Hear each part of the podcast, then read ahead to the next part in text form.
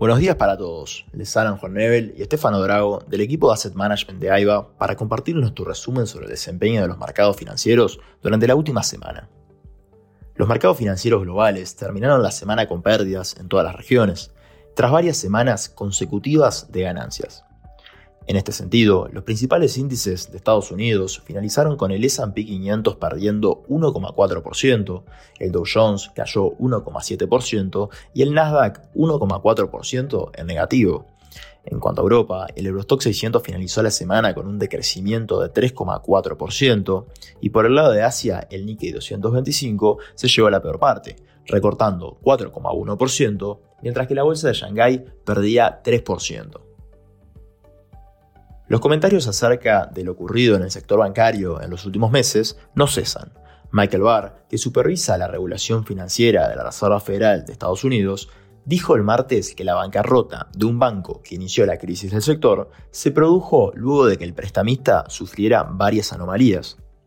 En comentarios para un evento organizado por la Reserva Federal de Nueva York, Barr dijo que había fallas culturales generalizadas en Silicon Valley Bank que minimizaban la gestión de riesgos a favor de promover la rentabilidad. El presidente de la Fed de Nueva York, John Williams, agregó que creía que, en términos generales, había habido avances en la mejora de la cultura bancaria, pero dijo que el proceso para cambiar la manera en que los bancos administran sus carteras es de largo plazo. El presidente de la Reserva Federal de Atlanta, Bostic, dijo el miércoles que subir de nuevo las tasas de interés podría drenar innecesariamente a la economía estadounidense, en unas declaraciones escritas en las que abogó por esperar más tiempo a que el impacto de las alzas se deje sentir en la economía. Además, sostuvo que dejar que la política restrictiva funcione durante un tiempo es prudente, porque la política monetaria ha sido verdaderamente restrictiva durante menos de un año y se necesita tiempo para que los cambios en la política monetaria influyan de manera significativa en la actividad económica. Sostuvo también que tienen buenas razones para esperar que la política restrictiva sea cada vez más eficaz en los próximos meses. La semana estuvo marcada por importantes acontecimientos económicos. La inflación del Reino Unido se posicionó en 8,7%, al igual que el mes anterior, sin mostrar avances, a pesar de que las estimaciones de los analistas la posicionaban en 8,4%. La entidad bancaria encargada de la política monetaria en el Reino Unido aún tiene un largo camino por recorrer, dándole seguimiento al retardo de los efectos de sus políticas. Hasta ahora, comparándose con la Reserva Federal y el Banco Central Europeo, viene perdiendo la carrera. Dado esto, el Banco de Inglaterra subió el jueves los tipos de interés en medio punto, del 4,5 al 5%, el nivel más alto desde 2008. La entidad inglesa anunció su decimotercera subida consecutiva de los tipos al finalizar una reunión de su Comité de Política Monetaria, cuyo objetivo es controlar la inflación para situarla en el 2%.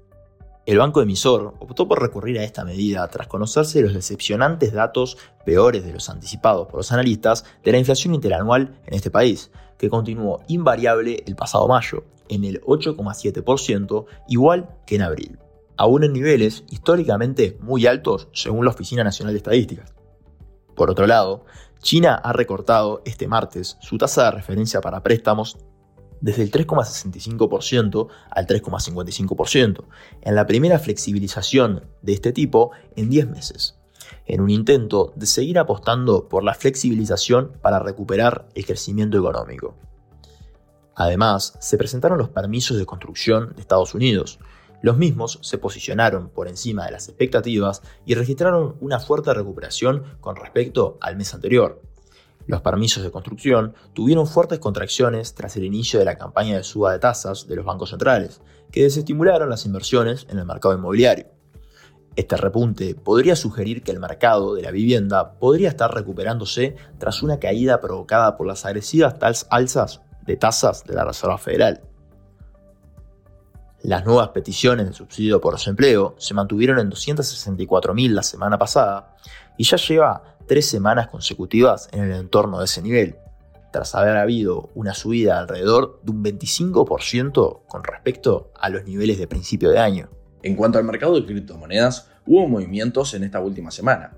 El precio de Bitcoin ha estado probando la zona de los 30.000, luego de semanas de alta volatilidad marcada por los acontecimientos pasados con la SEC, Binance y Coinbase. En otras noticias, la Comisión Federal de Comercio de Estados Unidos acusó a Amazon de engañar a millones de consumidores al inscribirlos a su membresía Prime sin saberlo. De acuerdo con el órgano regulador, Amazon usó diseños de interfaz de usuarios manipuladores, coercitivos o engañosos, conocidos como patrones oscuros, para engañar a los consumidores y que estos se inscribieran en suscripciones Prime de renovación automática. Amazon también complicó el proceso de cancelación para los suscriptores que buscaban cancelar su membresía.